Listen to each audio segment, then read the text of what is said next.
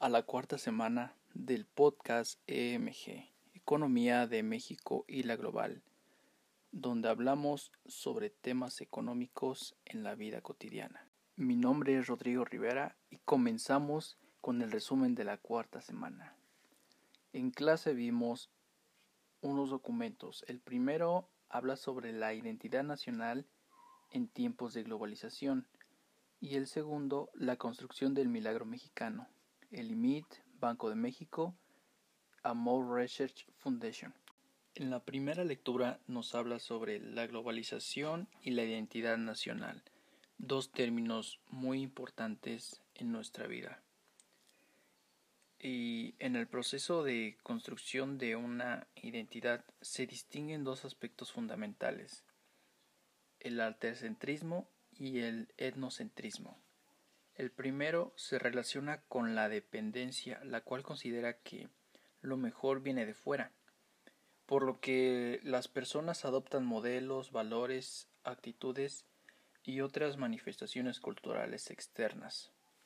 Y el segundo término se refiere a aquella forma de entender, sentir y actuar que asume como único criterio válido los principios del propio grupo mientras rechazan y condenan cualquier otra forma de entender y sentir y actuar ante la realidad. Estos dos términos son muy diferentes. Uno involucra culturas externas dentro de, una dentro de su sociedad y el segundo no acepta ninguna más que las de su sociedad. Ahora, hablando sobre la globalización, brinda a las identidades nacionales la oportunidad de trabajar con su diversidad. Un ejemplo claro es McDonald's. Bueno, se me, se me ocurre. McDonald's es una gran empresa que está establecida en todo el mundo, en cada continente, y en cada lugar se adapta a las necesidades que tenga, que tenga esa sociedad, como culturas, la alimentación, el trato, no es lo mismo un McDonald's en Estados Unidos que uno en la India. Son culturas sumamente diferentes y McDonald's encaja perfectamente en cada una. La siguiente lectura nos habla de la importancia del LIMIT en el milagro mexicano. El LIMIT es el Instituto Mexicano de Investigación Tecnológica.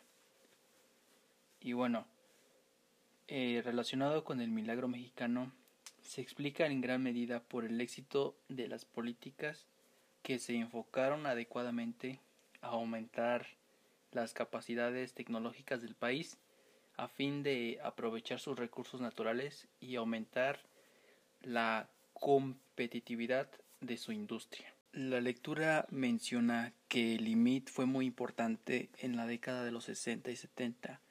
Fue una catapulta eh, dentro de la economía y la tecnología en México, pero lamentablemente en el siguiente gobierno se desperdició la oportunidad y poco a poco el IMIT fue desapareciendo hasta ya no existir. Y con esto nos despedimos.